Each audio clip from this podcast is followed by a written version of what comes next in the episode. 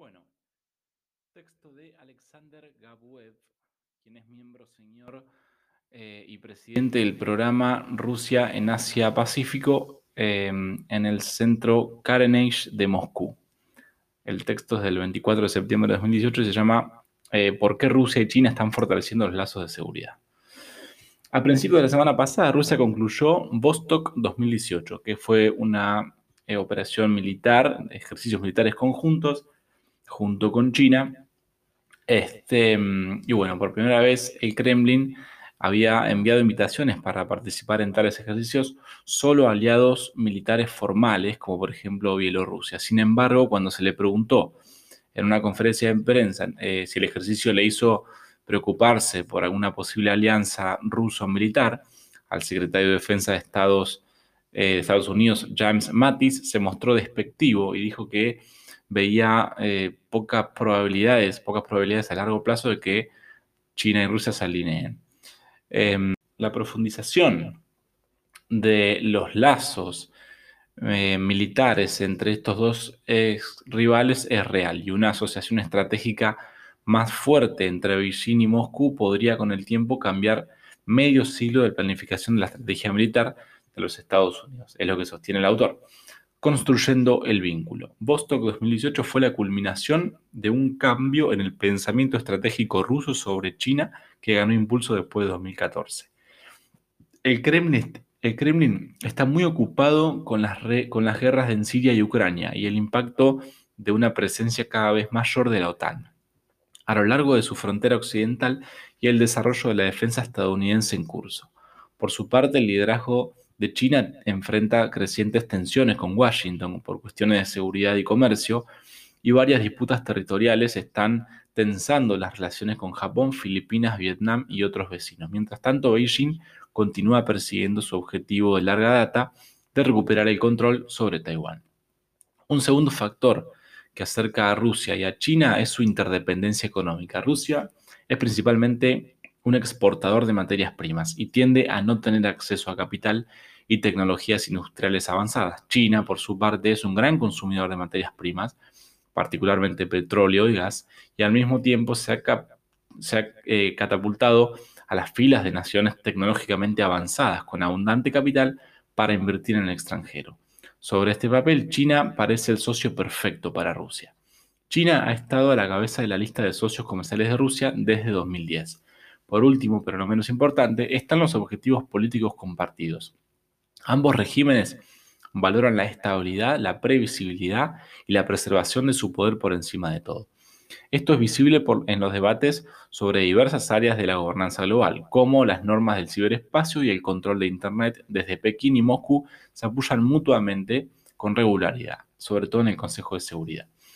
La desconfianza a perdón, de la desconfianza a entente, otro título. El Kremlin temía que si los inmigrantes chinos continuaban llegando a, Siberia, podría generarse en el futuro una reclamación sobre este, estos territorios. Hacen referencia a la cantidad de inmigrantes chinos que iban a trabajar a Rusia, a estas regiones. Otro motivo de ansiedad fue el robo por parte de China de tecnología militar rusa sensible, como el diseño de los aviones de combate Su-27. La copia china lleva la etiqueta J-11B. La influencia china provocó a través de medidas eh, como la iniciativa de la nueva ruta de la seda, la franja o la ruta que le dicen, ha dado a Moscú un motivo de preocupación en Asia Central, que Rusia ha considerado durante mucho tiempo que esta fue su esfera de influencia. La anexión de Crimea en 2014 y el conflicto en el este de Ucrania que siguió acallaron dramáticamente estas preocupaciones, evitando, eh, perdón, evitado por las oleadas de sanciones occidentales. El Kremlin se dirigió a Beijing en busca de recursos financieros, tecnología y mercados de exportación para productos rusos. Sin embargo, antes de hacerlo, el gobierno ruso llevó a cabo un estudio interinstitucional sobre los riesgos potenciales de un compromiso más estrecho con China. Los resultados ayudaron a apaciguar las preocupaciones anteriores antes del Kremlin y demostraron que muchas de ellas en realidad eran exageradas.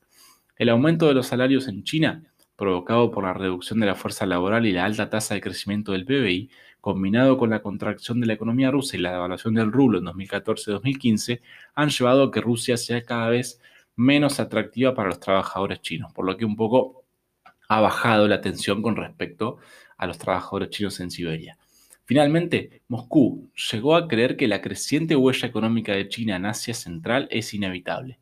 Una penetración más profunda de China en la región en realidad reduce los incentivos para que estos países busquen rutas de exportación a Europa, que podrían eludir a Rusia y crear una presión adicional sobre los exportadores rusos en su mercado principal.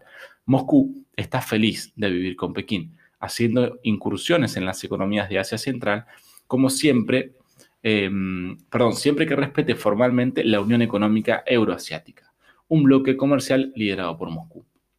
El resultado de esto em, han ido en aumento desde 2014 y los bancos chinos han proporcionado préstamos generosos a las grandes empresas estatales rusas y a los miembros del séquito de Putin. La hostilidad de Washington hacia ambos regímenes ha sido un factor importante en la mejora de los lazos entre Rusia y China la nueva estrategia de seguridad nacional de Estados Unidos agrupó a China y a Rusia por intentar erosionar la seguridad y la prosperidad estadounidenses. Al igual que la nueva estrategia cibernética del Departamento de Defensa, las crecientes preocupaciones de Estados Unidos sobre China y Rusia son anteriores a la administración Trump, pero alientan a los líderes de ambos países a buscar un terreno común, una asociación peligrosa. Una mayor eh, fuente de desconfianza entre los militares rusos y chinos puede conducir a una mayor cooperación, perdón, una mayor confianza. Puede eh, conducir a una mayor cooperación y coordinación en el ciberespacio, particularmente cuando se trata de investigar vulnerabilidades en los sistemas de comunicación militares y civiles de Estados Unidos.